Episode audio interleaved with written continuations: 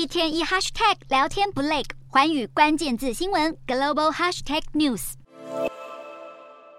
买房送媳妇啦！买房送媳妇啦！你说什么？买房送媳妇啦！真的假的？真的。